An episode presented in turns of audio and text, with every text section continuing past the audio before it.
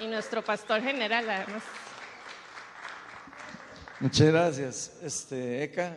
Eh, nada más queríamos pedirles, porfa, que tratemos de mantener limpio el lugar, porfa, porque no, nosotros no, todavía no tenemos así como gente que limpia y todo, entonces lo hacemos entre nosotros, ¿verdad? Entonces tratemos de, porfa, rejuntar los vasitos y todo, tratemos de mantenerlo lo más eh, limpio posible. Aquí hay café afuera, pueden salir a tomar café y entrar con café, no importa. Nada más, porfa, ayúdenos a recoger al final, este, para mantener el lugar lo más limpio posible, ¿verdad? Especialmente que tenemos la conferencia hoy todo el día y mañana casi todo el día, ¿verdad? Por si alguno no, eh, no sabe que, todavía bien cómo son los horarios de la conferencia, hoy tenemos tres sesiones, esta de la mañana de nueve y media a 12, después de una y media a 4 y después de cinco y media a 8, ¿ok? Esos son los sábados y son dos, este y el que sigue. Y el próximo, y, y mañana y el próximo domingo va a ser de nueve y media a 12 y de una y media a 4, ¿ok? Entonces para que lo tengan ahí presente que se van a hacer los horarios y la conferencia es totalmente gratuita, por, por si acaso alguien no sabía, y es abierta a cualquier persona. Entonces pueden invitar a los que quieran y pueden, eh, si no vinieron hoy no importa, pueden venir mañana, pueden venir en la noche, pueden venir cuando quieran. Okay, eso es lo importante, no es como que si ya uno no vino a una, entonces ya quedó castigado sin ir al resto, no. Pueden venir a las que quieran, cuando puedan, en los horarios que ustedes se acomoden. Nada más que si les digo que está, lleva un orden particular, ¿verdad? Para eh, disipularnos en una cierta área, en una, con una cierta profundidad, ¿verdad? Entonces, si, se brincan una, se van a ir perdiendo como contextos, ¿verdad? Que se van usando en las siguientes charlas. Entonces, nada más se los aviso para que lo tengan eso presente. Bueno, este, ya me presentaron, yo soy el pastor de Viña Oeste, estoy súper emocionado. Esta es la primera conferencia que hacemos eh, en, la Viña con el equipo únicamente de Viña Oeste. Entonces esto para nosotros es demasiado lindo, importante. Y decidimos ponerle así a la conferencia, por si no se han dado cuenta, el reino de Dios ha llegado. Y yo sé que algunos de ustedes se están preguntando, ¿cómo es eso? Que el reino de Dios ha llegado. Lo primero que tal vez alguien se podría estar preguntando, ¿verdad? Y no es que Cristo va a traer el reino después y todo, ¿verdad? Y que, bueno, eso está basado en Mateo 12, 28, cuando Jesús le dice a los discípulos, si yo expulso demonios por medio del poder del Espíritu de Dios, eso significa el reino de Dios ha llegado a ustedes.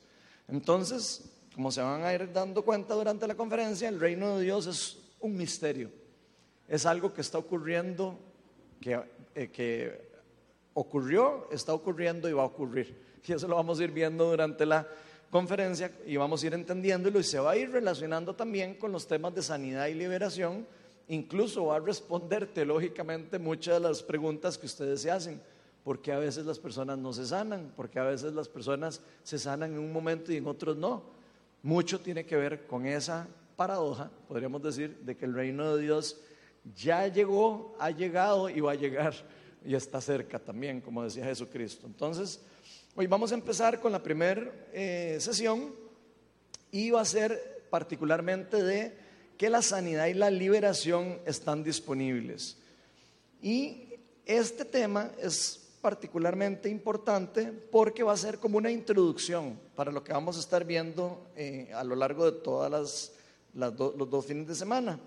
Pero antes de empezar, me gustaría empezar con algún ejemplo de la vida real, para que nos ubiquemos un poco todos. A ver, yo no sé si a ustedes les ha pasado, pero a mí sí.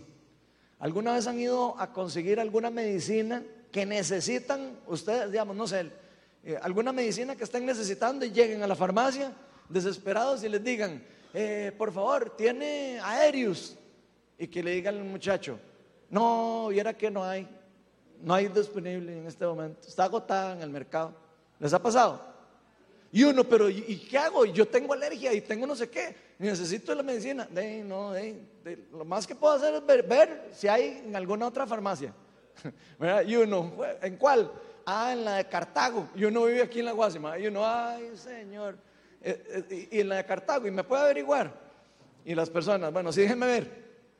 empiezan a estripar ahí teclas, ¿verdad? A ver si de verdad encuentran. Y a veces le dicen, no, no hay, está agotada.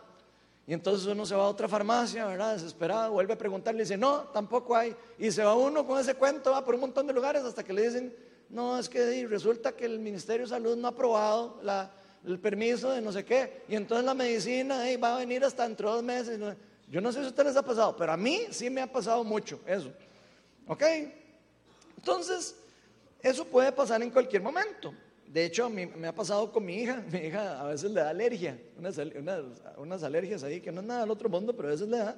Y yo he tenido que llegar a comprar y cuando más lo necesita uno es cuando no, no hay en la farmacia, ¿verdad?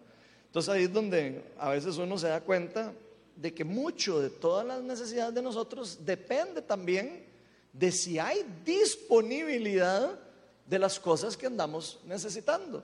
Parecido pasó en la pandemia. Todo el mundo necesitaba alcohol. ¿Y qué pasaba con el alcohol? No estaba disponible. Entonces, bueno, hay, hay una necesidad y una falta de disponibilidad. Ahora, cuando a uno le dicen de repente que existe un lugar, otra farmacia, y le dicen, ah, vea, pero saben que aquí tal vez en esta marca de farmacias no hay, pero yo conozco el mismo, el mismo muchacho de la farmacia, a veces dice, yo conozco una farmacia chiquitita que hay por allá, que ahí sí tienen. ¿No? ¿Les ha pasado? Y entonces uno, ¿dónde? ¿A dónde? ¿Verdad? Uno todo desesperado, ¿verdad? Porque uno anda con la necesidad, ¿verdad? Sí, sí, vaya y le dan la dirección y uno va y la consigue. Entonces, ¿qué hace uno? Donde uno sabe que está la disponibilidad, uno va y la busca. Uno va hasta donde tenga que ir a buscarla. Y creo que, sinceramente, eso es algo muy parecido a lo que pasa con la vida espiritual. Lo que pasa es que, lamentablemente, el reino de las tinieblas sabe que esto eh, funciona así en la vida espiritual. Ya nosotros sabemos, por medio de los evangelios, por medio de todo lo que estudiamos en la Biblia, que el reino de Dios vino con Jesucristo a la tierra. Jesucristo, el primer mensaje que dio cuando vino, fue anunciado primero por Juan el Bautista, no sé si se acuerdan, y lo que decía Juan el Bautista es, arrepiéntanse porque el reino de los cielos está cerca. Eso les decía, y los empezaba a bautizar con el bautismo del arrepentimiento. Después llegó Jesucristo y dijo, después de que ya dejó Juan el Bautista como de ser ahí como el, como el más importante, ¿verdad? le pasó la batuta a Jesús y Jesús se bautizó, se dejó bautizar por Juan Bautista y después empezó a predicar lo mismo. Jesús, arrepiéntanse porque el reino de los cielos eh, está cerca, ¿verdad? Y después más adelante vemos que dice, con, con, el, el, versículo que les dije, el reino de los cielos, si yo echo fuera demonios por medio del poder del Espíritu Santo, es que el reino de los cielos está cerca, pero después vemos otros lugares donde dice, cuando venga el Dios eh, eh, en las alturas y venga y traiga sanidad y ah, se eche el pleito con todo el mundo, porque va a haber un pleito espiritual, ¿verdad? Vemos que ahí va a terminar de darse una implantación del reino de Dios. Entonces vamos a, entender esa, toda esa, vamos a decir, eh, ese marco teórico. Bajo ese marco teórico vamos a estar estudiando las diferentes áreas de la sanidad y de la liberación que están disponibles para nosotros hoy. Pero primero vamos a orar y hacer una pequeña oración para invitar al Espíritu Santo para que, no solo para que me empodere a mí, sino para que abran los ojos y los oídos de cada uno de los que estamos aquí, Señor.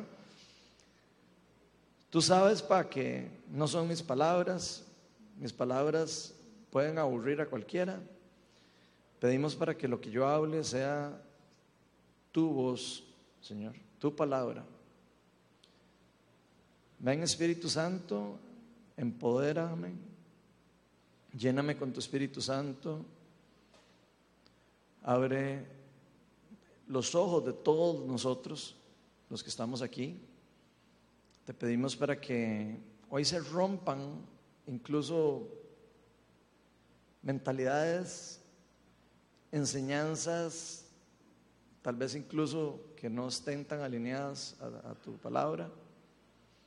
Padre, que podamos abrir nuestra mente más a ti. No, permite que nos, no permitas que nos pase lo que le pasó a los fariseos, que no pudieron abrir su mente, que no pudieron entender muchas de las cosas que tú les estabas revelando. Quita todo ego de nosotros. Recuérdanos que tú eres Dios Nosotros no somos dioses. Recuérdanos que muchas de las cosas de tu reino pueden ser ilógicas para la mente humana. Y te pedimos para que nos des el entendimiento, que nos des la sabiduría y que todo lo que se hable en esta conferencia no quede algo ahí nada más como, como ah, lo, lo, lo absorbo y ya. Permítenos a todos también someter todo lo que se diga aquí a tu palabra. Sabemos que tú nos llamas a someter todas las cosas a tu palabra. Así que ven Espíritu Santo y empodéranos y ayúdanos a, ver tal vez lo que tal vez no habíamos visto antes. Todo esto te lo pedimos en el nombre de Jesús. Amén. Bueno, vamos a empezar con un versículo que está en Mateo 12, del 22 al 28. Y vamos a leerlo ahí. Dice, un día le llevaron un endemoniado que estaba ciego y mudo. ¿Ok? Entonces toque. No me, no me quiten los versículos hasta que los termine de leer, por favor. Quiero que vayan poniendo atención. Le llevaron una persona que, bueno, ya Jesús aquí describe como endemoniado. Bueno, no Jesús, el que está escribiendo el Evangelio de Mateo, que le llevaron un endemoniado, pero que tenía una, una enfermedad muy particular. Era ciego y mudo. Y dice que Jesús lo sanó. De modo que pudo ver y hablar. O sea, se rompió esa enfermedad o se sanó esa enfermedad y pudo ver y hablar. Después sigue diciendo, toda la gente se quedó asombrada y decía, ¿no será este el hijo de David? Eso para los que no eh, tienen contexto, lo que está queriendo decir, ese no será ese el elegido, ese no será el Mesías, ese no será el que iba a venir. ¿Ok? Eso es lo que más o menos significa el hijo de David, para que entendamos el contexto. Dice, pero al oírlo los fariseos dijeron, este no expulsa a los demonios, sino por medio de Belcebú, príncipe de los demonios. Entonces veamos, quiero que vayamos viendo de una vez la cosmovisión, la forma de ver de los fariseos de lo que está ocurriendo.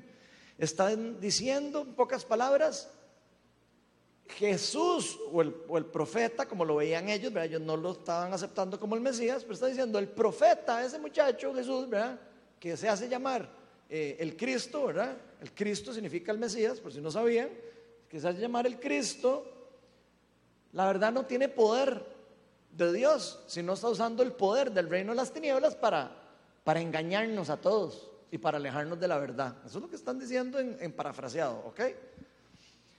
Y después voy a seguir leyendo. Dice, Jesús conocía sus pensamientos. O sea, Jesús sabía lo que estaba ocurriendo. Y les dijo, todo reino dividido contra sí mismo quedará asolado.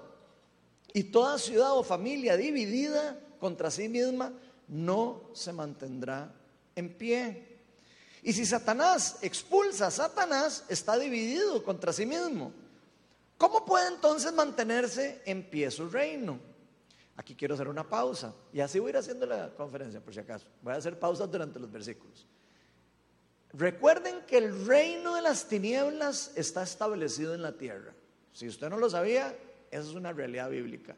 El reino de las tinieblas se estableció en la tierra desde cuando Dios expulsó a los demonios y a Satanás del cielo y, los envió a la tierra.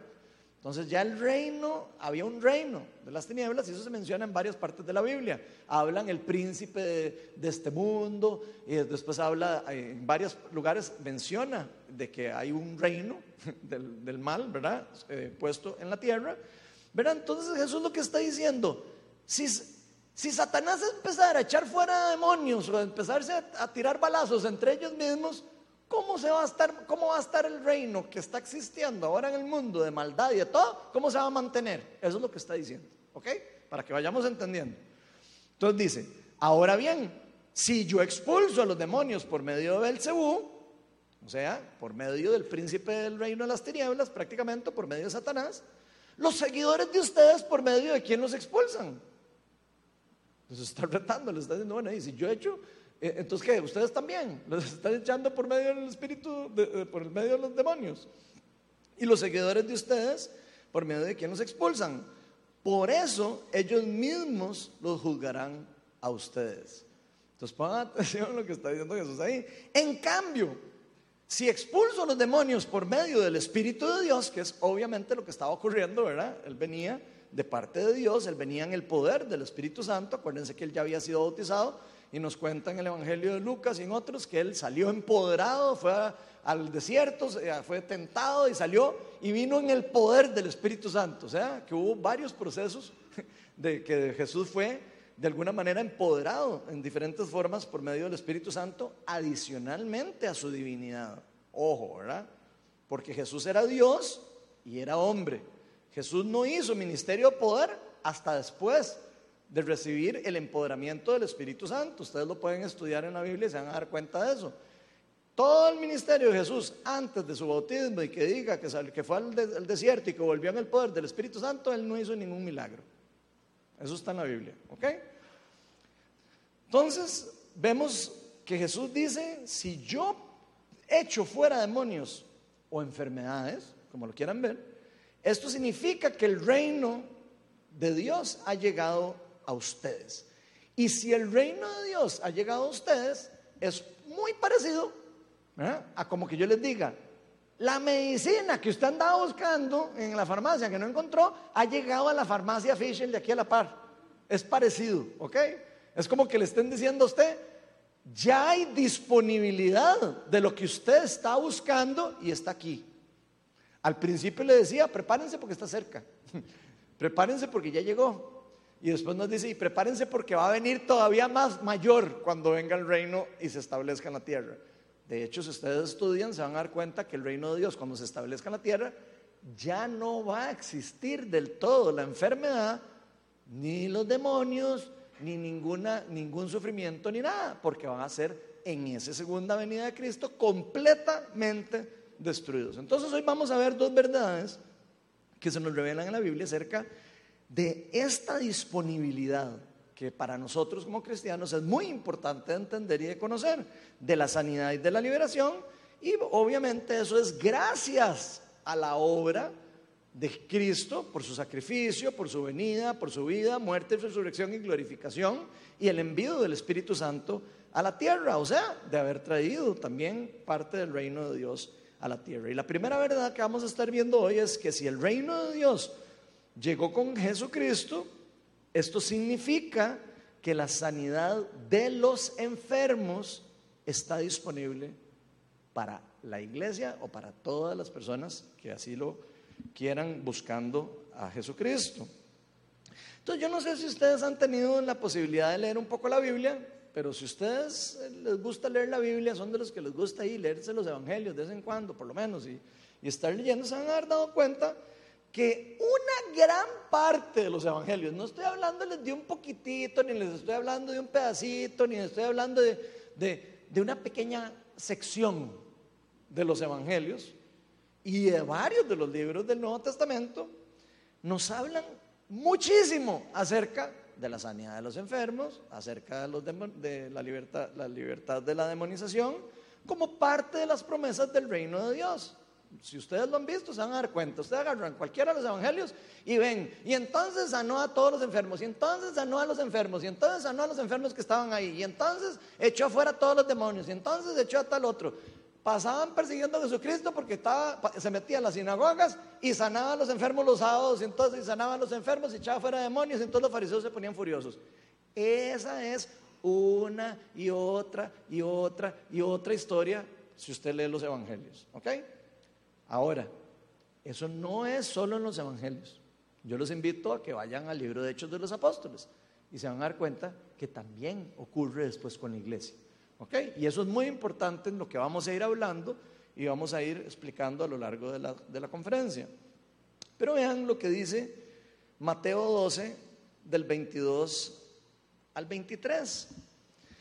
Dice, un día le llevaron un endemoniado que estaba ciego y mudo, que es esto que les acabo de leer, y Jesús lo sanó. ¿Ok?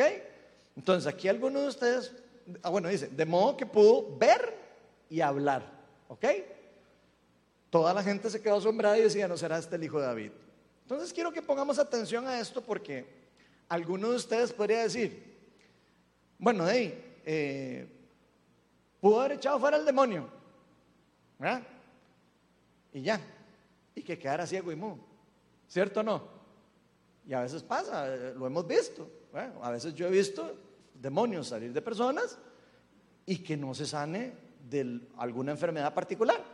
Entonces puede que, que sane, como en este caso, o puede que sane, de, que sea liberada y que sea sanada físicamente. En este caso, yo me estoy enfocando ahora en este primer punto en la sanidad física que recibió esta persona, porque se nos dice que pudo ver y hablar, indiferentemente de que haya sido removido el demonio, que de hecho puede ser que la enfermedad pudiera haber estado, en este caso, relacionada con eso o no. A veces pasa y a veces no pasa. Entonces, por lo menos en este caso vemos que Jesús ataca directamente la enfermedad y al demonio, pero logra sanar al, ciego, eh, perdón, sí, al ciego y le permite volver a hablar. Entonces aquí vemos una primera demostración de una sanidad física que recibe una persona por medio de Jesucristo. Vean, obviamente como les digo hay un montón, pero vean por ejemplo Mateo 9, 35. Jesús recorría todos los pueblos. Y cuando dicen todos los pueblos son todos los pueblos, ¿verdad? No son los dos pueblos de por ahí, no. Andaba todo el día haciendo eso. Ellos pasaron tres años haciendo esto todos los días. Quiero que se lo imaginen. Todos los pueblos terminaban aquí en la Guásima y se iban al siguiente, y terminaban ahí y se iban al siguiente, y así iban durante tres años. Imagínense la cantidad de personas que él trató de esta forma. Dije, Jesús recorría todos los pueblos y las aldeas enseñando en las sinagogas. O sea, acuérdense que Jesús era judío, ¿verdad? Se metía a las sinagogas judías y empezaba a enseñar ahí. Y anunciaba que Pongan atención, porque aquí se vuelve la cosa otra vez importante. ¿Qué es lo que anunciaba en la sinagoga Jesús? Las buenas nuevas del reino. Y no me quiten todavía el versículo. ¿Qué quiere decir las buenas nuevas del reino? Lo que quiere decir es las buenas noticias de que el reino de Dios está disponible, que está al alcance para ustedes, que el reino de Dios ya está, ha llegado a ustedes, que el reino de Dios está no solo disponible ni cerca, sino puede ser y, que puede irromper en un lugar particular y puede eh, eh, traer sanidad, liberación y, otro montón de, cosas que vienen como promesas del reino. Pero vean que dice, anunciando las nuevas de, eh, las buenas nuevas del reino, o sea, aquí podríamos, quiero cambiar un poquito la frase, a ver si les suena a ustedes parecido, pero a mí sí me suena parecido. Anunciando el Evangelio. ¿Les parece? ¿Qué es el Evangelio? Las buenas nuevas, ¿verdad? Entonces pongan atención, ¿verdad? Porque quiere decir que el Evangelio, las buenas nuevas, tienen que ver con una realidad. ¿Y cuál es esa realidad? Que el reino de Dios se ha acercado al reino de las tinieblas y lo ha atacado. O sea, que el reino, las, el reino de las tinieblas que estaba aquí de fiesta prácticamente, em, recibió un ataque del reino de Dios por medio de Jesucristo. Eso es lo que está pasando. Entonces Jesucristo está diciendo, arrepiéntanse porque el reino de Dios está viniendo como una bomba ahora. Casi que lo podríamos decir así en palabras ticas. Y, y está al alcance y está cerca. Y si yo echo fuera demonios por medio del poder del Espíritu de Dios, quiere decir que ya llegó. Eso es lo que está diciendo él, ¿ok? Y dice, anunciando las buenas nuevas del reino y haciendo qué más? Y sanando toda enfermedad y toda dolencia. Pongan atención porque dolencias no necesariamente son enfermedades, ¿verdad? Digo, por si acaso. Por eso usa esas dos palabras. Dolencia puede ser, de a mí me duele la rodilla. Eso es una dolencia. No necesariamente es una enfermedad. ¿verdad? Ahora, yo puedo tener una enfermedad grave en el hueso que me está afectando la rodilla. Eso es una enfermedad. Ok, aquí dice que Jesús iba predicando las buenas nuevas del reino y sanando toda enfermedad y toda dolencia. Y después vamos a ver más adelante que no solo ahí se queda, ¿verdad? Entonces vemos en estos versículos que Jesús le daba una gran importancia no solo a predicar el Evangelio, no solo a decirles, vean, yo soy el Mesías que ustedes han estado esperando por años, no solo le daba importancia decirles, eh, la sanidad, la salvación está disponible para ustedes, ¿verdad? Que es un gran mensaje, que es algo chivísima, que es algo importantísimo para todos, sino que se preocupaba no solo por proclamar esa verdad, sino por demostrarla. ¿Cómo la demostraba? Demostrando que las primicias, los frutos, los primeros frutos del establecimiento del reino del futuro, cuando ya no va a haber enfermedad, ni dolor, ni sufrimiento, se está dando ahora por medio de irrupciones del reino de Dios en la tierra. Y por eso es que Jesús, cuando todos los discípulos lo, de están ahí todos, ¿verdad? Aprendiendo de él y dicen, va a parafasearlo como en tico para que, pucha, man, Jesús, enséñenos un poco, yo veo que usted tiene un nivel, ¿verdad? Yo estoy, pensando como, como apóstol, ¿verdad? Ahí, digamos ahí, como apóstol de él, ¿verdad? En ese momento, ¿verdad? No. Eh, pucha, ¿por qué no nos enseñas a orar? Enseñarnos a orar, yo veo que usted se va y se retira y, y, no sabemos ni qué es lo que hace usted. Y después viene y echa fuera demonios. ¿Por qué no nos enseñas a orar? ¿Y qué hizo Jesús? Vean, está bien, les voy a enseñar a orar. Van a orar así. Ay, Señor, si pudieras en este momento sanar a esta persona. Te pedimos que derrames tu misericordia y tu amor sobre ellos. ¿Ustedes escucharon a Jesús haciendo eso? ¿Verdad que no? ¿Por qué nosotros oramos así? Nunca se ha hecho esa pregunta. Jesús no dijo que había que orar así. ¿Cómo dijo que oráramos? Señor, yo sé que tú eres el Dios más grande, ¿verdad? Eh, Padre nuestro, ¿verdad? Venga a nosotros tu reino. Eso es lo que nos enseñó a hacer. ¿Y qué quiere decir? Venga a nosotros su reino. Que las primicias del reino futuro vengan ahora, que tenemos poder para traer el reino nosotros. Por eso nos está diciendo cuando oren, no oren como las personas en la sinagoga, que nada más para que los vean, no, oren con autoridad y con poder de lo que yo les he dado. Y sepan, el reino de los cielos ya está al alcance, ya está entre ustedes, dice en otro versículo. ¿Ok? Entonces quiero que vayan viendo eso porque eso es súper importante para entender todo esto. Esa realidad Jesús estaba demostrándola una y otra vez de que estaba al alcance de todos. Lo hacía dentro de los fariseos, en las sinagogas. Les decía, yo sé que ustedes creen que Dios está en silencio. Tenían 400 años de no escuchar de los profetas, por si ustedes no sabían. Cuando aparece Juan el Bautista casi hacen fiesta, la alegría todos los judíos, porque no habían profetas, habían pasado 400 años de silencio. Ya la gente oraba como, de, si algún día viniera ¿verdad? el Mesías, así, es, así estaba la actitud de la gente. Cuando Juan el Bautista dice, arrepiéntese porque el reino de los cielos está cerca y empiezan a ver la autoridad de un profeta funcionando otra vez, fue como, wow, están viendo esto y todo el mundo hacía fila para ir a bautizarse. Y después Juan les dijo, no es conmigo la cosa, va a venir uno más poderoso que yo. Y que los va a bautizar a ustedes no con agua, sino con fuego y el Espíritu Santo. Y eso es lo que ocurrió después. Entonces quiero irlos poniendo en el contexto. Y esto es importante porque muchas personas, y lo digo con mucho respeto, piensan que la sanidad y la liberación es algo que ya no está disponible hoy en la iglesia. Por diferentes razones. Podemos aquí, podríamos parar aquí la charla y hacer otra conferencia de las razones por qué algunas personas creen que eso ha cesado, pero no vamos a gastar el tiempo en eso. Nada más quiero que sepan que hay una cosmovisión dentro de la iglesia incluso de que eso no está disponible para nosotros hoy.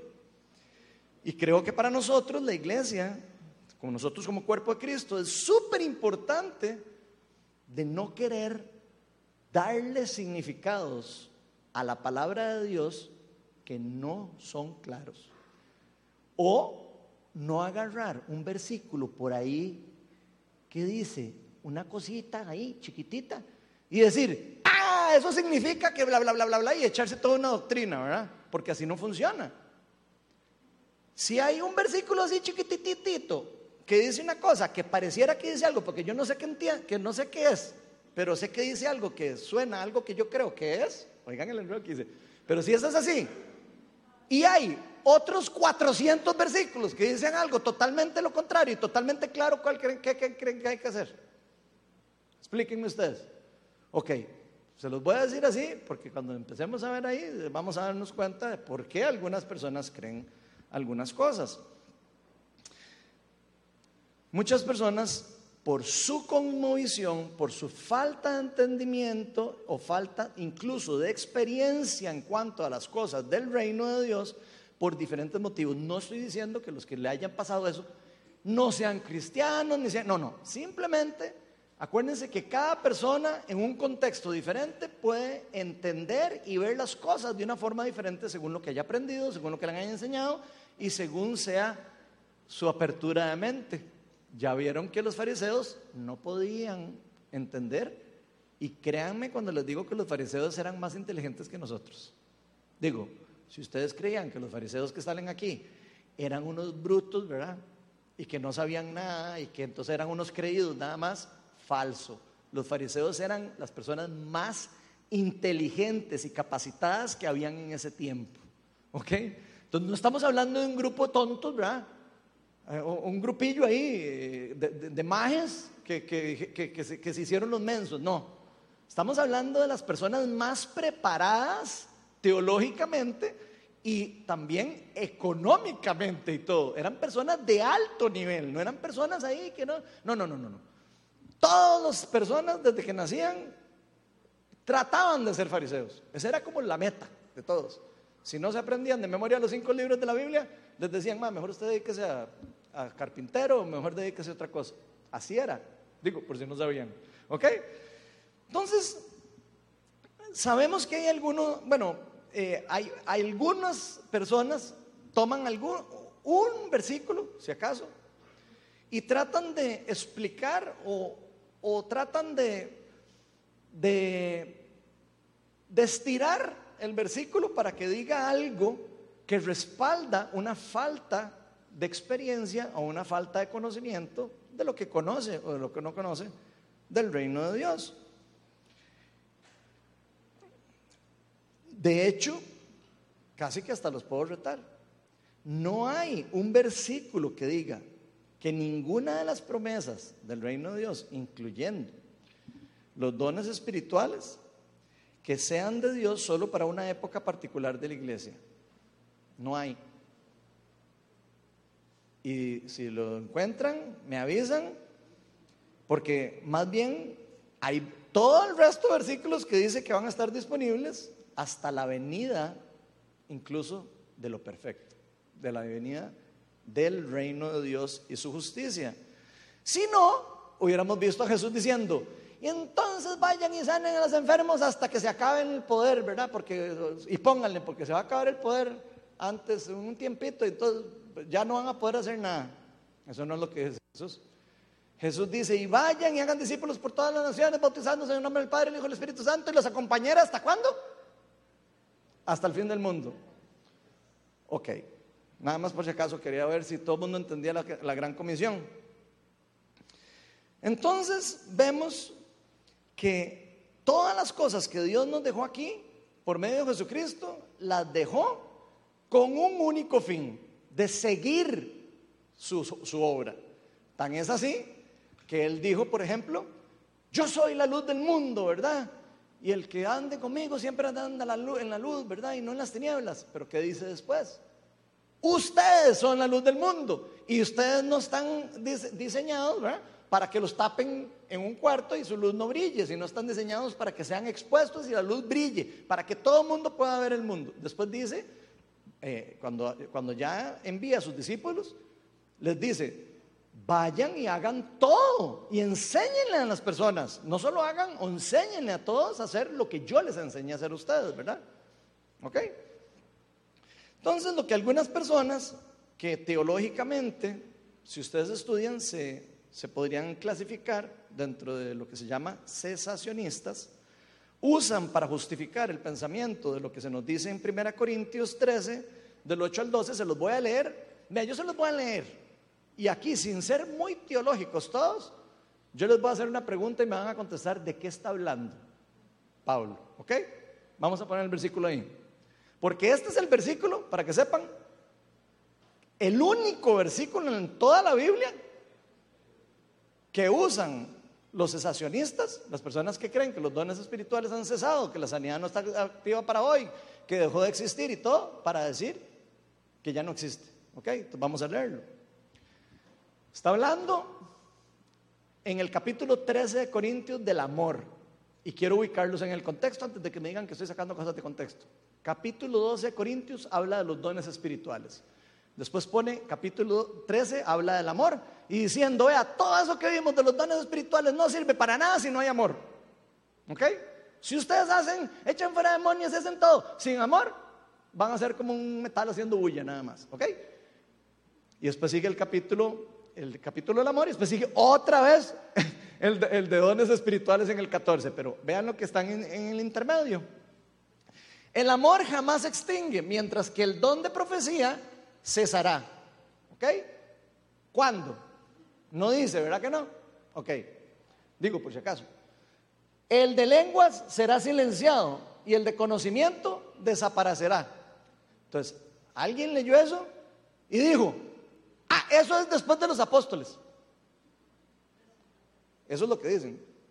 Ah, e, e, eso, ve, ve, ahí dice en la Biblia que, el don de lenguas cesó y que no sé qué. Y, o sea, ya no existe para hoy. ¿Por qué? Porque ya se hizo la Biblia. Entonces ya no se necesita. ¿A dónde dice eso? Sigamos leyendo. Porque conocemos, está hablando en presente Pablo aquí, porque conocemos, después de decir eso, porque conocemos y profetizamos, o sea, está hablando de los dones espirituales de manera imperfecta. Está diciendo, nosotros como humanos no redimidos en la totalidad de nuestros cuerpos, todavía estamos en un proceso de imperfección, por lo que profetizamos de manera imperfecta. Después ustedes pueden ver cómo varios ejemplos de, la, de profecía en el Nuevo Testamento, los profetas eh, se equivocaban, pero por cositas pequeñas. Por ejemplo, Ágabo, que decía que, iba, que, Pablo lo iban a llegar y lo iban a agarrar los, los judíos y lo iban a, a encadenar, ¿se acuerdan? Él lo profetiza. ¿Quién lo, ¿Quién lo encadena después? No es los judíos, los que lo encadenan son los gentiles. Entonces usted dirá, hay un falso profeta. No, es que estamos profetizando de manera imperfecta, pero no quiere decir que no, no existe. Y ojo, Agabos en el libro de Hechos de los Apóstoles es un profeta en el Nuevo Testamento después de los apóstoles, ¿verdad? Digo, por si acaso. Ok, sigamos leyendo. El 11. Cuando yo era niño, hablaba como niño, pensaba como niño, razonaba como niño. Cuando llegué a ser adulto, dejé atrás las cosas de niño. Ahora vemos de manera indirecta y velada. Ojo que estás Pablo el que está hablando, ¿verdad? El Pablo empoderado por el Espíritu Santo, el Pablo que levantó muertos, el Pablo que sanó enfermos. y vean en, la forma presente que está hablándole a la iglesia de Corinto. Vemos de manera indirecta y velada, o sea, que no vemos perfecto. A veces vamos a, tal vez por medio de la irrupción del reino, vamos a poder ver tal vez muy claro y a veces mm, mm, no tan perfecto. Como, como dice, como en un espejo. Pero entonces veremos, entonces veremos cara a cara. ¿De qué está hablando? ¿Cuándo entonces? ¿Cuándo veremos cara a cara a alguien? ¿Cuándo? No, no escucho. Cuando estemos con quién. ¿Y cuándo vamos a estar con Jesús? ¿En la segunda venida? Ok, por si acaso. Entonces veremos cara a cara. Ahora conozco de manera imperfecta, pero entonces, otra vez, entonces conoceré tal y como soy conocido. Ahora sí, ¿de qué está hablando Pablo ahí? ¿De cuándo va a, desaparecer lo imperfecto y, qué? Y todo eso. Cuando llegue lo perfecto. ¿Y cuando llega lo perfecto? Para ustedes, ¿ustedes creen que la Biblia es lo perfecto? La Biblia es excelente, pero no es lo perfecto. Nosotros no adoramos a la Biblia. ¿A quién adoramos? A Jesús, ¿verdad? Entonces lo perfecto no es la Biblia, ¿verdad? Lo perfecto no puede ser el canon de la Biblia, tampoco. Sería idolatrar algo que no es Jesús. Digo, por si acaso. Ok, solo para dejarlo claro. Que lo, entonces, ¿qué es lo que se nos dice de los dones espirituales? Que van a cesar algún día, claro, van a cesar cuando ya no se necesiten, cuando ya el reino de Dios esté implantado, cuando ya Jesucristo haya venido a derrotar al reino de las tinieblas. Y por supuesto, aquí Pablo se está refiriendo al establecimiento del reino de Dios. Ahora, ese es el único versículo, casi, del cesacionismo, ¿verdad? Ahora, si ustedes se ponen a leer otros versículos de la Biblia, yo les puedo asegurar que se van a encontrar por lo menos más de 10, así, tirándolo bajito, de que van a decir totalmente lo contrario a eso que ustedes podrían querer tratar de interpretar de una forma diferente. Más bien nos vamos a encontrar en la Biblia en donde se nos dice claramente que debemos usar los dones espirituales, que debemos anhelar los dones espirituales, que debemos de permitir que la gente use los dones espirituales. Si no, Pablo hubiera dicho, vean, anhelen los dones espirituales hasta que se haga la Biblia. Anhelen los dones espirituales hasta que venga el Señor. Y les voy a explicar por qué sé yo que es hasta que venga el Señor. Porque tras de eso Jesús dejó una parábola de esto, de los talentos. ¿Qué son los talentos? En la parábola de los talentos. Todas las cosas que le dejó a un grupo de personas el rey para administrar hasta que él volviera. ¿Cierto o falso? Ok, se los dejó administrar hasta, hasta cuándo? Hasta que él volviera. ¿Cuándo les va a pedir eh, que le diga cómo, qué pasó con los talentos? Cuando él volviera, ¿ok? Entonces a uno les dio dos mil, a otro les dio cuatro mil, a otro les dio cinco mil, a otro les dio diez mil. dice la parábola, cuando volvió el rey, les preguntó, a ver, siervo, ¿qué hizo con los talentos? Ah, no es que se acabaron, se, acabaron así. yo no sé por qué usted me dio esos talentos. Dice, se acabaron de repente. Alguien hizo un libro y se acabó. Eso es lo que está diciendo una persona que, que, aprueba el cesacionismo. O sea que entonces esa parábola es, una tontera la parábola entonces. ¿Ok? Entonces, vamos a, vamos a, eh, ¿qué hizo con los talentos? Dilo, aquí, aquí los tengo y los multipliqué. Ah, muy bien, mi siervo fiel, eh, mi siervo fiel, tome otros dos mil y, le, voy a dar más. Le voy a dar más. No le voy a dar menos. Le voy a dar más. Dios no es un Dios que quita. Bueno, que, que, no quita las cosas que da al 100%, ¿verdad? Sí quita a veces, ¿verdad? Dios da y quita. Pero lo que me refiero es, cuando Dios da y las personas son fieles, ¿qué hace? Da más. ¿Ok? Ahora, ¿qué pasa si Dios da algo y las personas no hacen nada? ¿Qué pasó con el siervo que no quiso multiplicar los talentos? Se los quitó, ¿verdad? ¿Qué creen que puede haber pasado con la iglesia? Pregunto. ¿Qué está haciendo la iglesia? ¿Está enterrando los talentos o los está multiplicando? Una buena pregunta. ¿eh? Entonces, tal vez puede ser que hayan algunas personas que no están viendo dones espirituales porque enterraron los talentos. Entonces, todas las personas que están a la par de la persona que no enterró los talentos, ¿de cuáles talentos van a ver si los enterró? Ahora, ¿qué pasa con los que están a la par de las personas que sí tienen multiplicando los talentos? Los van a ver, ¿verdad? Ok, entonces pareciera que aquí hay algo detrás de la administración de los talentos que probablemente no se ha hecho bien a lo largo de la iglesia. Porque se nos dice que tenemos que utilizar los talentos que Dios ha depositado en la iglesia hasta que vuelva el rey.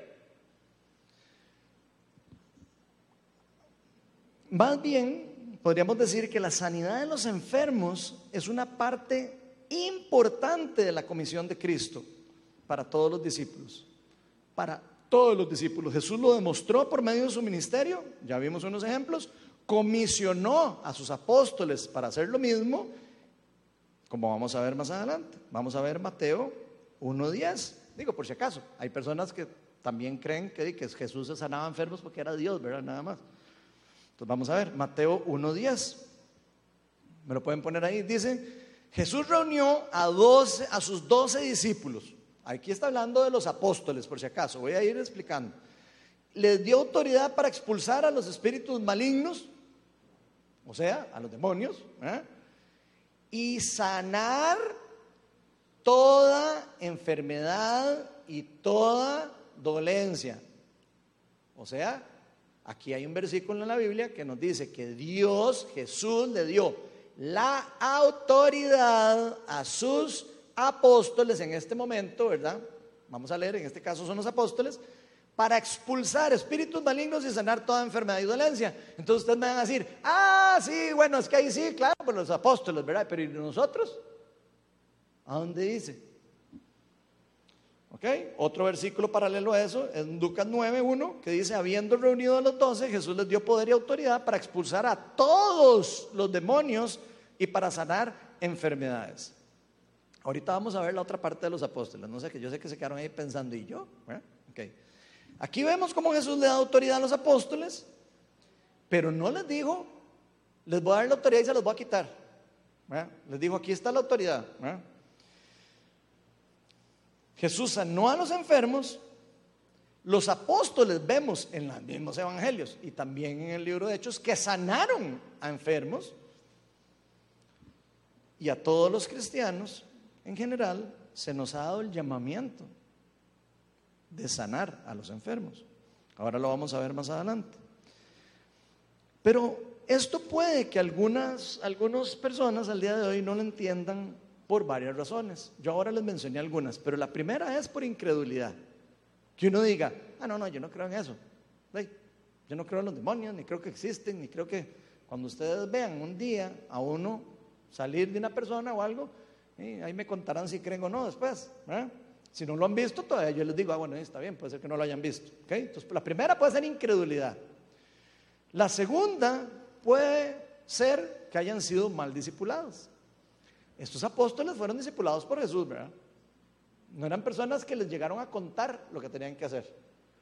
Eran personas que habían aprendido del maestro a hacerlo. Lo veían hacerlo y después los ponían a hacerlo a ellos. Entonces fueron discipulados en eso, en ese ministerio de poder. Otra razón es porque nunca han visto a Dios actuar en general. Ya no hablemos de demonios, hablemos del poder de Dios en general. tal vez una persona nunca, y no quiere decir que sea malo el que usted le esté entre esta lista, y nunca ha sentido a Dios. Tal vez sabe que Dios existe, pero tal vez nunca ha sentido su presencia, tal vez mm, nunca ha tenido como una confirmación en el interior del corazón de incluso Dios llamándolo a uno a hacer algo o o haciéndole saber que, que uno es de Él. Puede ser que alguna persona esté en esa condición y no quiere decir necesariamente que no sea cristiana. Simplemente no ha tenido esa experiencia o no la ha buscado también. Mucho de la palabra dice que el que busca encuentra, el que toca se le abre y tal vez no todo el mundo anda en esa búsqueda, ¿verdad? En esa búsqueda completa.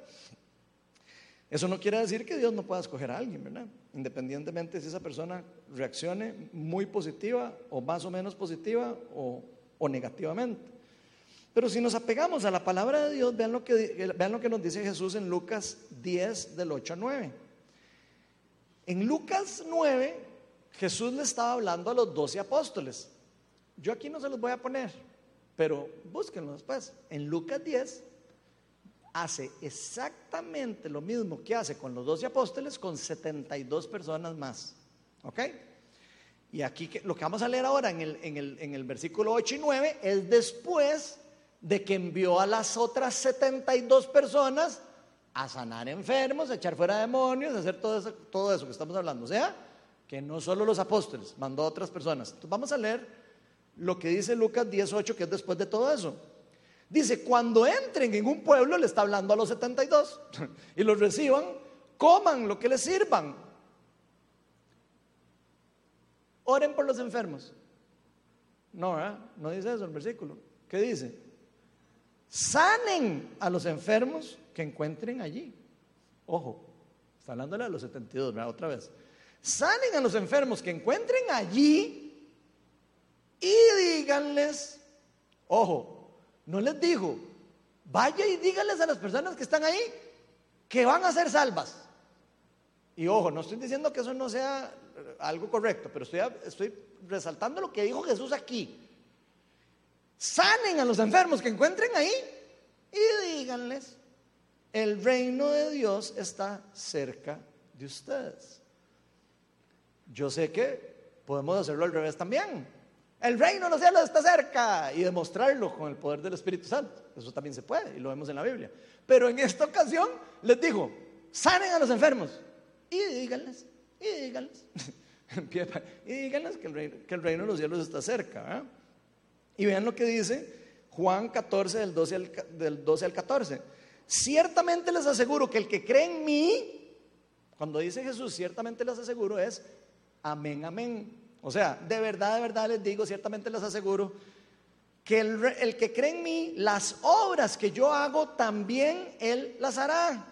Y aún las hará de mayores, porque yo vuelvo al Padre. Cualquier cosa que ustedes pidan en mi nombre, yo la, yo la haré.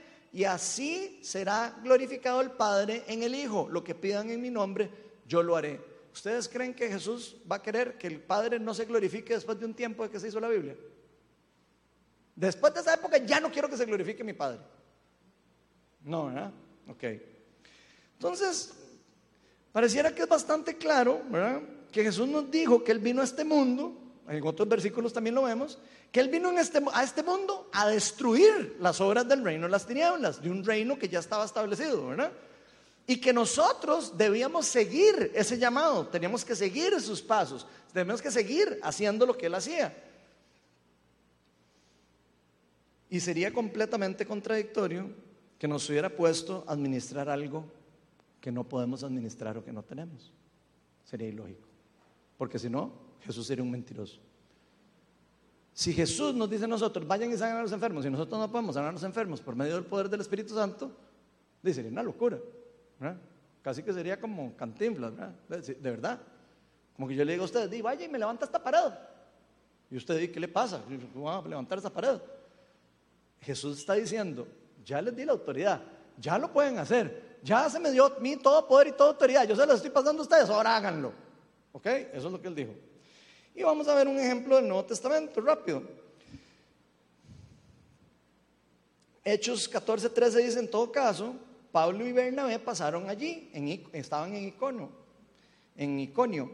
Bastante tiempo pasaron, hablando valientemente en el nombre del, del Señor, quien confirmaba el mensaje de su gracia, haciendo qué? Señales y prodigios por medio de ellos. O sea, que ellos proclamaban y Dios respaldaba lo que ellos decían por medio de las señales y prodigios. De hecho, para eso dejó el Espíritu Santo Dios en la tierra. Si no, no lo hubiera enviado. ¿Para qué envió Dios el Espíritu Santo diez días después de la ascensión de Jesucristo? Si no se hubiera necesitado para demostrar el poder del reino de Dios en la tierra. ¿Para acompañarnos? Sí, para acompañarnos. ¿Para empoderarnos? Sí, para empoderarnos para mostrarnos todo lo que Dios quiere saber, sí, para mostrarnos todo lo que Dios quiere saber. Y eso incluye mucho los dones espirituales, dones de conocimiento, dones de sabiduría, un montón de cosas, profecía, etcétera. Hechos 14, 8 al, 10 dice, en Listra vivía un hombre lisiado de nacimiento, o sea, alguien que había nacido ah, eh, lisiado, que no podía mover las piernas y nunca había caminado. Estaba sentado escuchando a Pablo, quien al reparar en él y ver que tenía fe para ser sanado, le ordenó con voz fuerte, ponte en pie y enderezate.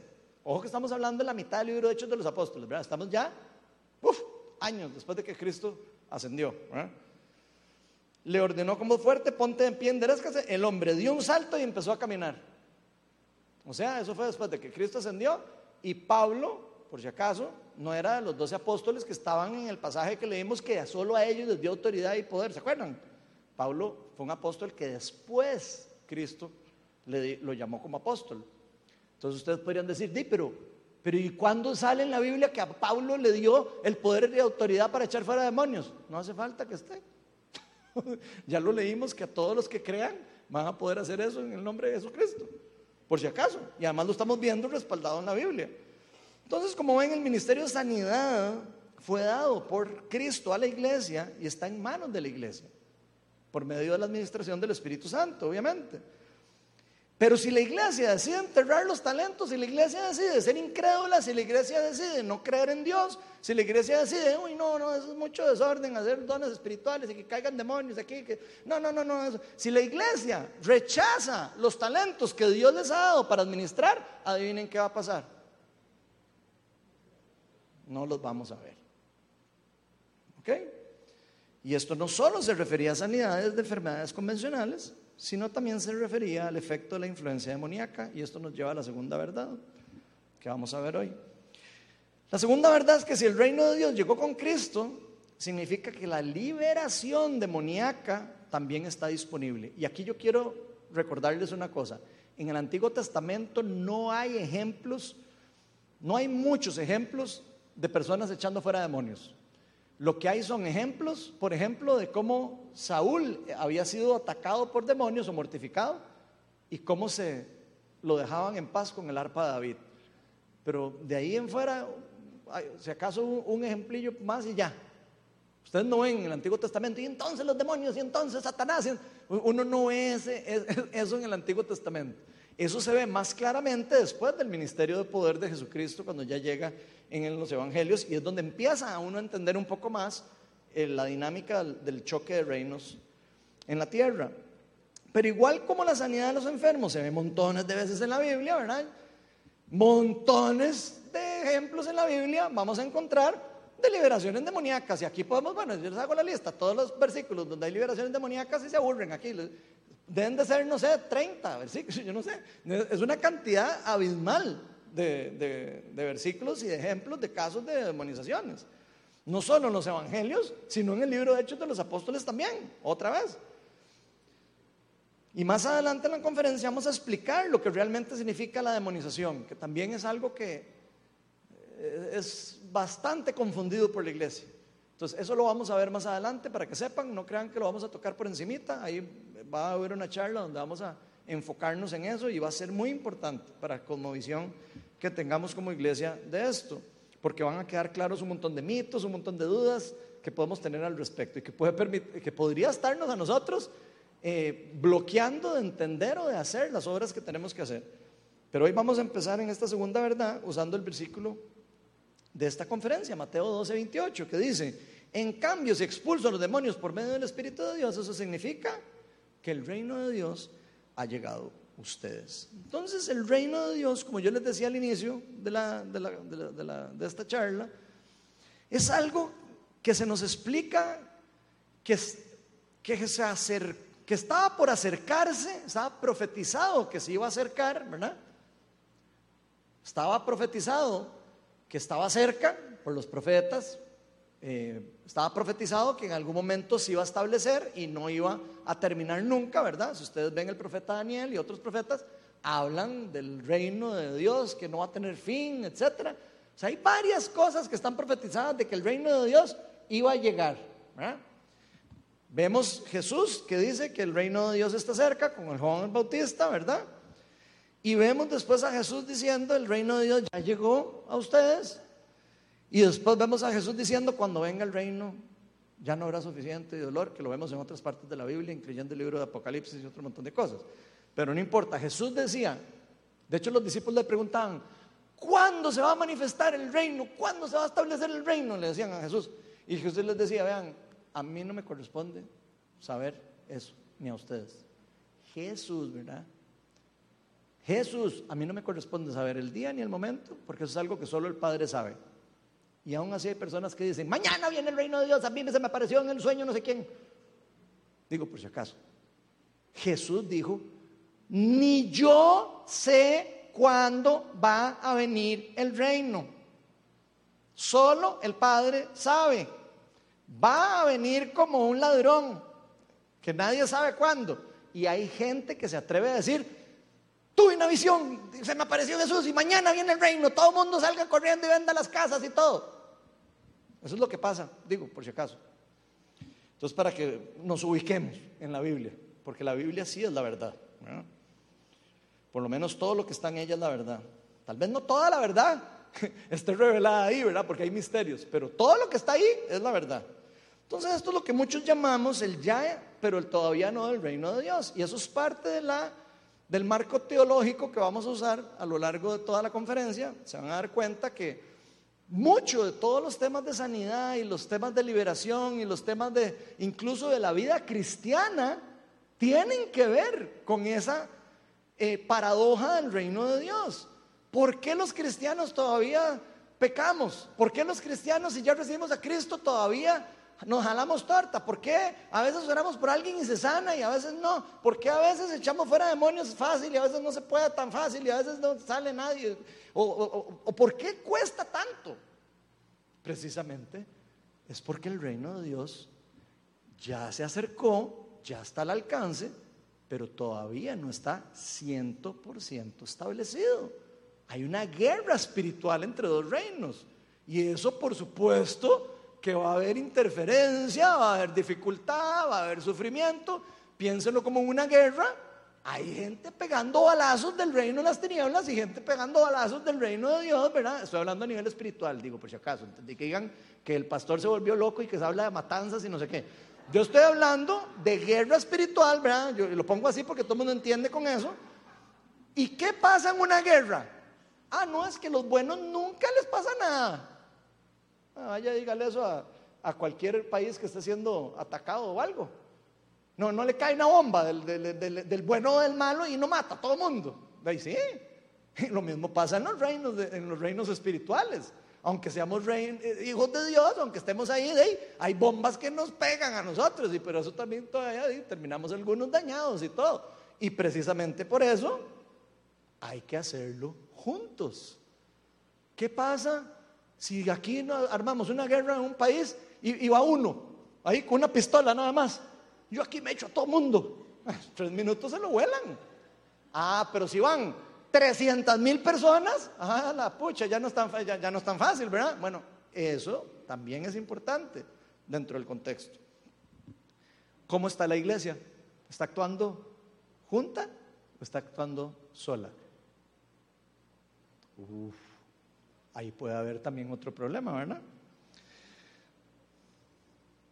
Entonces, si nosotros no entendemos la forma en cómo Jesús entendía el reino de Dios, no lo vamos a entender nosotros. Tenemos que entender cómo lo veía Él. Él sabía que estaba cerca, sabía que estaba al alcance, sabía que había que pedir que viniera y sabía que iba a venir. ¿Cómo lo entendemos nosotros? Deberíamos de entenderlo igual que Él. ¿Cómo se llama Dios? Yo soy, ¿verdad? ¿Se acuerdan? Yo soy, en el idioma original significa yo soy el que soy, el que fue y el que será. Los mismos tiempos verbales del reino de Dios. El reino ya está, ya llegó y va a venir. Digo por si acaso, para que también vean el paralelismo que hay con eso. Entonces, si leemos los evangelios y el resto del Nuevo Testamento, nos vamos a dar cuenta que la liberación demoníaca es una parte fundamental de las promesas del reino de Dios para su pueblo. Y es algo que se necesita. No es algo que, ah, no, no, eso mejor lo dejamos ahí para otro día. No. Es parte de lo que hacía Jesús a los apóstoles, es parte de lo que, eh, lo que hacía Jesús, lo que hacían los apóstoles, lo que lo hacían los 72 y lo que debemos hacer los hijos de Dios para continuar el ministerio que nuestro Señor Jesucristo inició. Vean Lucas 4, 16 al 19. Fue a Nazaret donde, había, donde se había criado y un sábado entró en la sinagoga como era su costumbre. Se levantó para hacer la lectura y le entregaron el libro del profeta Isaías. Al desenrollarlo encontró el lugar donde está escrito, el Espíritu del Señor está sobre mí por cuanto me ha ungido para anunciar las buenas nuevas a los pobres. Me ha enviado a proclamar la libertad a los cautivos. ¿Se les parece algo parecido a la demonización? Ok. Libertad a los cautivos, dar vista a los ciegos y poner en libertad a los oprimidos. ¿Les parece que también oprimidos podría ser una buena definición de alguien que está endemoniado o afectado eh, por una... Ok. ¿Y a qué? Y a pregonar el año del favor del Señor. ¿Quién sabe lo que es el año del favor del Señor? Digo, no crean que es como, ah, se le el cumpleaños de Jesús. No. Eso tiene una explicación teológica y bíblica. Cada 50 años se perdonaban todos los pecados del pueblo judío. O sea, él está diciendo y a pregonar la venida del año del jubileo para todo el mundo. pero para que se quede para siempre. Y el año jubileo es cuando se perdonaban todas las deudas de todas las personas que debían plata y todos los bienes se le devolvían a las personas que los habían perdido. Pongan atención porque todas esas cosas son importantes y están escritas en la palabra de Dios. Entonces es demasiado ver, importante ver lo que Jesús dice aquí. Dice, el Espíritu de Dios está sobre mí porque lo ha ungido para hacer eso. Después él dice que está sobre nosotros también. Y que está adentro de nosotros, que habita en nosotros, por si acaso. Anunciar las buenas nuevas del reino de Dios, lo hacía Jesús, nosotros deberíamos de hacerlo. Proclamar la libertad de los cautivos, Jesús lo hacía, nosotros deberíamos de hacerlo. Sanar a los ciegos, Jesús lo hacía, nosotros deberíamos de hacerlo. Poner en libertad a los oprimidos, Jesús lo hacía, la iglesia debería de hacerlo. Para pregañar el año del favor del Señor, eso es prácticamente proclamar la venida del reino, el año del favor del Señor. Y en la iglesia debería también de estarlo haciendo. De hecho, es el mensaje primordial de Jesús, la venida del reino. Ese es el mensaje primordial, el evangelio del reino de Dios. Jesús echó fuera demonios, los apóstoles echaron fuera demonios, los discípulos de los apóstoles echaron fuera demonios y todos los cristianos estamos llamados a echar fuera demonios. Esto es algo que Jesús dejó muy claro dentro de su ministerio y el llamado para su iglesia. Y se los voy a leer. Marcos 1, del 38 al 39. Jesús respondió, vámonos de aquí a otras aldeas cercanas donde también pueda predicar. Para esto he venido. O sea, he venido para predicar y para proclamar el reino. Así que recorrió toda Galilea predicando en las sinagogas y expulsando demonios. O sea, eh, era parte de, predicar. Va de la mano. Mateo 18. Este es Jesús lo que le dice a los discípulos. Traten de sanar a los enfermos. Traten de resucitar a los muertos. No, eso no es lo que dice. Dice así. Sanen a los enfermos. Resuciten a los muertos. Digo, ojo, si usted creyó que sanar a un enfermo era difícil, ¿verdad? Y él está diciendo, no solo sanen a los enfermos, resuciten a los muertos. ¿Ok? Y sí se puede, lo vamos a ver, en está en la Biblia, ¿verdad? Por si acaso. Resuciten a los muertos, limpien de su enfermedad a los que tienen lepra, expulsen a los demonios. Esa es la comisión de Jesucristo, no es solo, ay, vayan a predicar que yo soy la salvación del mundo y no sé qué. O sea, muy chiva y todo, pero eso no es el único mensaje. Eso es un mensaje incompleto. Eso es como que a usted le llegue el fax y se le borre el resto. Y le llegue el mensaje incompleto que dijo Jesucristo. Quitar alguno de los ministerios de Jesucristo y de la iglesia es como mandar un mensaje incompleto a alguien. Eso no puede pasar en la iglesia. Lo que ustedes recibieron gratis, denlo gratis. Ojo con eso. Ojo con eso. Y lo vuelvo a repetir. Ojo con eso. Es gratis. Ahora, aunque hay muchos ejemplos en la Biblia, voy a terminar con uno ya para cerrar la, charla de hoy. Hechos 16, del 16 al 18. Y esto es otra vez en la mitad del Hechos de los Apóstoles. No, no estoy al inicio ni no. Estamos ahí en la mitad del libro. Una vez, cuando íbamos al lugar de oración, nos salió un encuentro, nos salió al encuentro una joven esclava que tenía un espíritu de adivinación. Ojo, los demonios tienen poder, por si ustedes no sabían, por si acaso, ¿verdad? Y el poder de las tinieblas tiene poder también, digo, por si acaso. Con sus poderes, que no eran de Dios, por supuesto, ganaba mucho dinero para sus amos. Nos seguía a Pablo y a nosotros. Y a nosotros. ¿Quién escribió Hechos? Lucas. O sea que él estaba ahí. Lucas era apóstol. Lucas era, eh, ¿qué? Era discípulo de apóstol. Ok, ojo. Él está incluido ahí en la lista, por si acaso. Digo, para cuando lean, eh, eh, vayamos viendo, ¿verdad?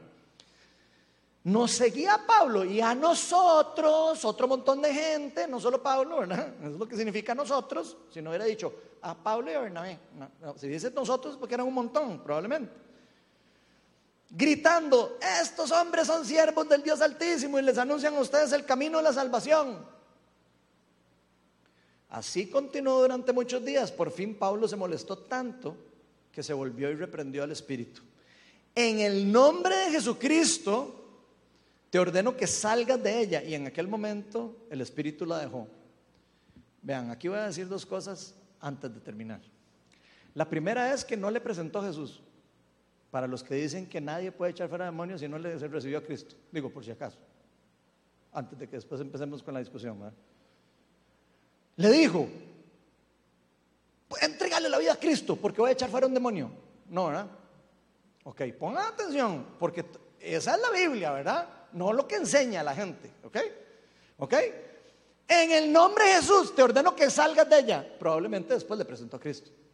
No sabemos, no dice ahí, pero por lo menos no está escrito que le haya eh, primero presentado el Evangelio. O sea, que uno puede echar fuera demonios así y después lidiar con el problema de lo que ocurra después. ¿eh?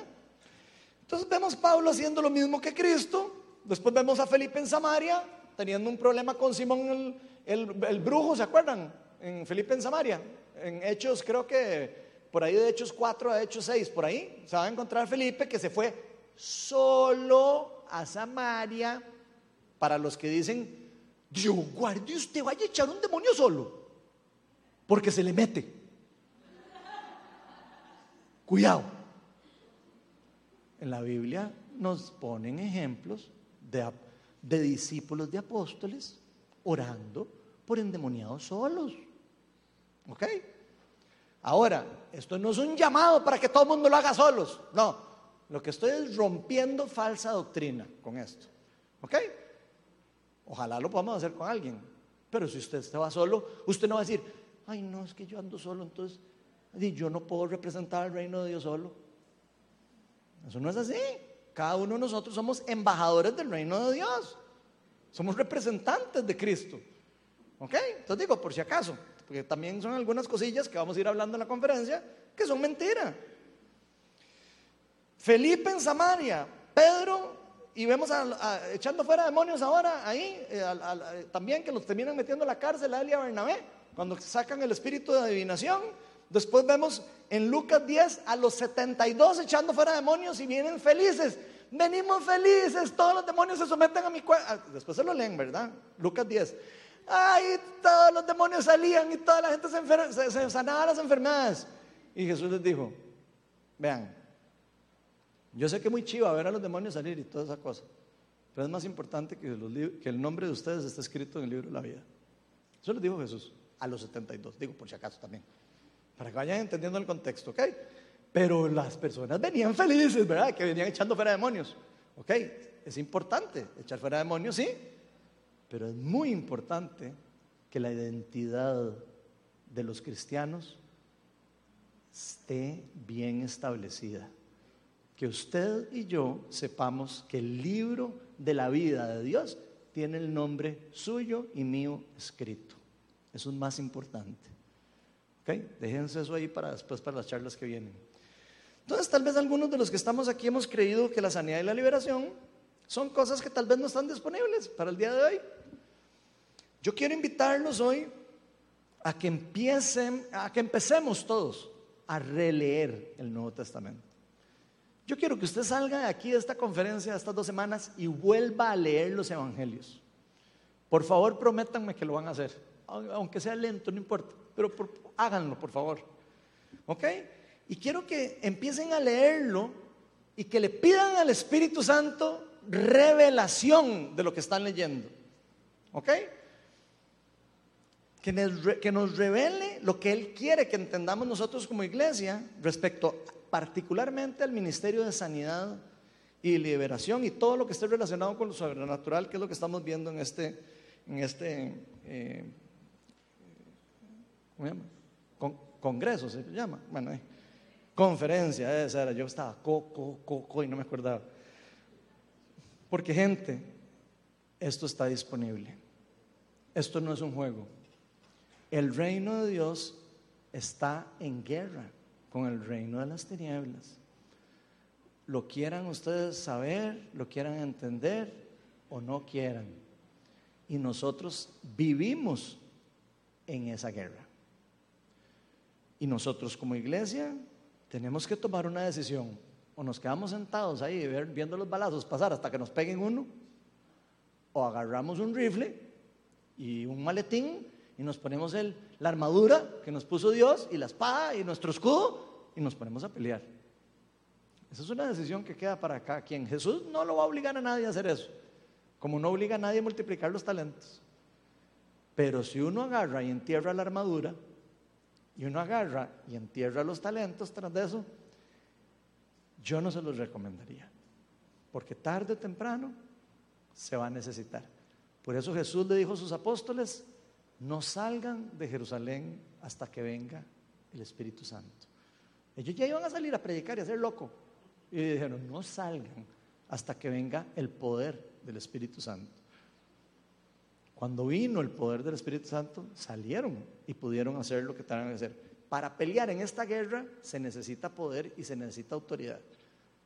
No es nada más de que, ay, sí, yo quiero en el nombre de Jesús echar fuera demonios, porque les pasa lo que le pasó a los hijos de Seba en Hechos 19. De que en el nombre de Jesús, el que echa fuera demonios así, en el nombre de ese Jesús, que no sé ni quién es, pero no importa, botellita de Jerez, abra cabra, patas de cabra, salga. Si hace eso uno, le va a pasar lo que le pasó a los de Seba. Se van a seguir corriendo los demonios, porque le van a decir, yo no conozco quién es usted. No veo el, nombre suyo en el libro de la vida. A ver, no, no está. No sé quién es usted. Sé quién es Pablo, sé quién es Pedro, sé quién es Jesús, pero usted va a ver quién lo infla casi, ¿verdad? Así. Así los van a tratar los demonios. Se los digo así porque es la realidad. Todas las obras del reino de Dios van a tener resistencia. Todas. Pongan la firma. Jesús no le dijo, ay, entonces entramos en el barco del amor y de la amistad, en el camino cristiano. No es así. No es así. Es meterse en un barco de guerra. Es meterse en la guerra. Es meterse en, en un ejército. Si usted anda navegando ahí, asoleándose y viéndose ahí, viendo como, como ese, como la película de Titanic, así, o sea, lo que estás poniendo el pecho para que le tiren un balazo ahí en el pecho directo, en vez de estar con la mentalidad de que estamos en una guerra, con la mentalidad que estamos en un ejército, con la mentalidad que tenemos poder, con la mentalidad que tenemos autoridad, con la mentalidad que tenemos un llamado, con la mentalidad que tenemos que cuidarnos, que tenemos que protegernos, que tenemos que andar en grupo, que tenemos que estar en comunidad, que tenemos que cuidarnos los unos a los otros y no andar solos. No dejemos que las mentiras de nuestro enemigo detengan el accionar de la iglesia, más bien es el momento de levantarnos como cristianos comprometidos. La comisión ya fue entregada. Si alguien sana o no sana gente, les voy a dar la buena noticia. No está en nuestras manos. Eso está en las manos de Dios. Así que no dejemos de hacer las obras del reino solo porque no vimos que alguien se sanó. Hagámoslo porque es el llamado que tenemos. Si sana o no sana, si se mejora o no se mejora, eso se lo dejamos a Dios. Pero cuando Él nos pregunte, ¿qué hicieron con los talentos? Les vamos a decir, yo le voy a decir, bueno, ¿eh? yo oré por todo mundo. ¿Se sanaron algunos? Sí, pero algunos no se sanaron, pero yo oré. Yo no quiero llegar a decirle a Jesús, ves que no oré, porque es que viera que oré por uno y no se sanó. No me gustaría decirle eso, por lo menos yo, ¿verdad? Ya lo que hagan ustedes yo no sé, pero yo no voy a hacer eso. Voy a pedirle a los de adoración que si pueden venir, porfa. Y durante esta conferencia yo quiero invitarlos a que abramos el entendimiento. Voy a pedirles que se pongan de pie. Y quiero pedirles que durante esta conferencia subamos todas las, expectativas. Vean, si ustedes vinieron aquí con una expectativa baja, de una vez estripe el acelerador y suba la expectativa. Porque el reino de Dios ya está aquí. El reino de Dios está en crecimiento. El reino de Dios es dinámico se está moviendo. El Espíritu de Dios está sobre cada uno de los cristianos y nos ha ungido para proclamar sanidad a los enfermos, para proclamar libertad a los cautivos, para proclamar y pregonar el año del Señor. es un llamado, es una unción, es, un, es una persona escogida para un propósito particular. Eso no es para los doce apóstoles. Eso no es para un grupito SWAT de la iglesia no sé cuál. Esto es para todo el cuerpo de Cristo. Así que durante esta conferencia vamos a estar hablando mucho más profundo. Esto es apenas una introducción de lo que vamos a estar hablando de la sanidad y de la liberación. Ojalá puedan acompañarnos, ojalá puedan venir, traigan amigos, traigan todos los que quieran. Aquí vamos a orar por, sana, por enfermos, vamos a echar fuera demonios si aparecen algunos. Eso es parte de lo que hay que hacer en la iglesia. Así que ven Espíritu Santo. Señor, aquí estamos. Estamos dispuestos a hacer lo que tú quieras. Nosotros entendemos que esto no es el ministerio de Viña Oeste, sabemos que no es el ministerio de Ronald Steinford, sabemos que no es el ministerio de un pastor, de una persona particular, sabemos que es el ministerio de Jesús, el único Dios verdadero, el único digno de adorar, el único digno de ser ejemplo a seguir en la perfección. Espíritu Santo, te pedimos que empoderes a tu iglesia. Tú nos enviaste, Señor. Tú nos enviaste. Nosotros estamos aquí diciéndote, habla que tus siervos escuchen. Ven, empodéranos, Señor. Esto no lo podemos hacer solos. Esto no lo podemos hacer sin tu poder. Esto no lo podemos hacer sin tu, sin tu respaldo. Esto no lo podemos hacer con un ego personal. Te pedimos que hagas morir nuestros egos, que hagas morir todas las contiendas que hay entre nosotros como cristianos. Te pedimos unión en el cuerpo de Cristo, Señor. Ayúdanos dejar ir toda la competencia, todas las tonteras que se meten en la mente de los cristianos, incluyéndome. En Espíritu de Dios, despiértanos como pueblo, Señor.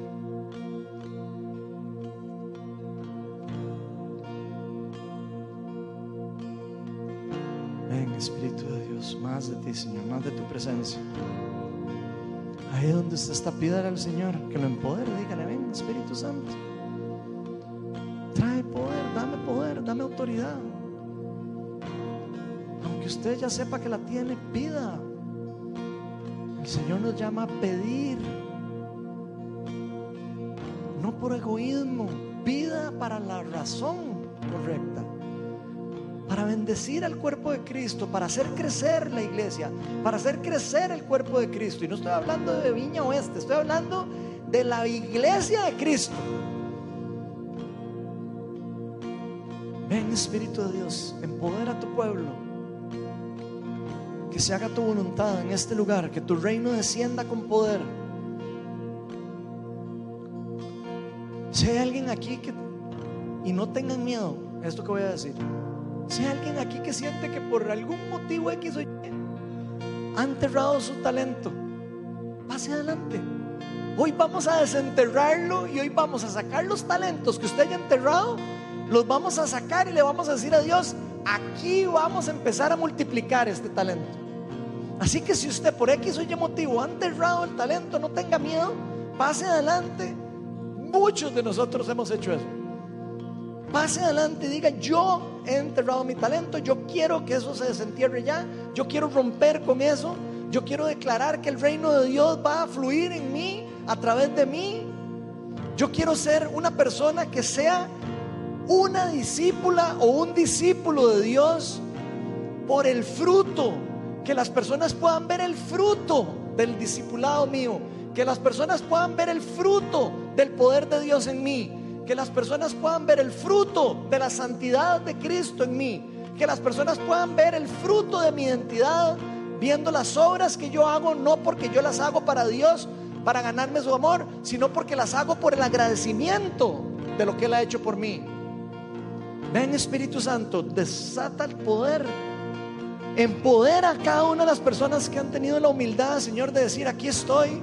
Yo necesito poder, el Espíritu de Dios está sobre ese muchacho. En el nombre de Jesús, se lleno del poder del Espíritu Santo. Fuego, fuego, fuego, fuego, fuego, fuego. Se lleno del poder del Espíritu Santo. Más de tu poder, Señor. Pedimos poder del reino. Poder del reino, que se rompan todas las barreras, todo lo que los demonios del reino de las tinieblas ha querido bloquear a los hijos de Dios, se rompe en este momento. Proclamamos en este momento que se caen todas las paredes, todos los bloqueos, todos los impedimentos mentales, espirituales, todos los impedimentos que nos hayamos puesto como cristianos, las mentiras que nos hemos creído, ya sea de nuestra familia, de nuestros amigos, de nuestros antepasados, y vamos a proclamar el poder del reino de Dios en nosotros. Ven Espíritu Santo. El Espíritu de Dios está sobre la muchacha de verde, aquí lo puedo ver. Fuego, fuego, fuego del Espíritu Santo más de tu poder, fuego, fuego. Se llena del Espíritu Santo. Recibe el poder del Espíritu Santo. Fuego, fuego, empoderamiento para ella.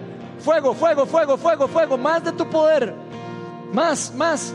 Espíritu Santo, más, más. Más,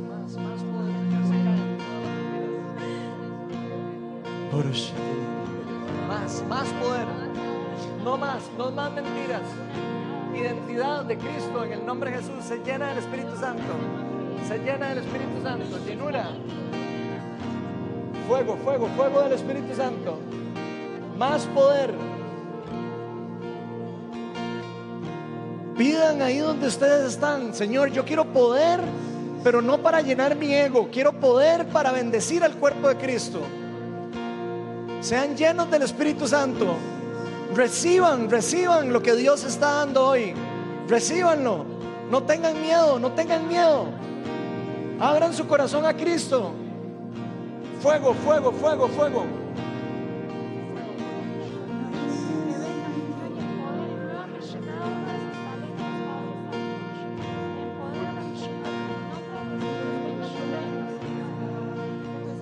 Fuego, fuego, fuego, fuego. Señor, derrama los dones espirituales sobre todos estos guerreros en el nombre de Jesús. Reciban don de sanidad, reciban don de palabras de conocimiento. Si alguno siente que Dios lo ha estado llamando en un don particular, pídanlo. Diga, Señor, yo voy a usar este don para lo que tú quieras. Recíbanlo. Sean fieles en lo poco. El Señor va a dar más.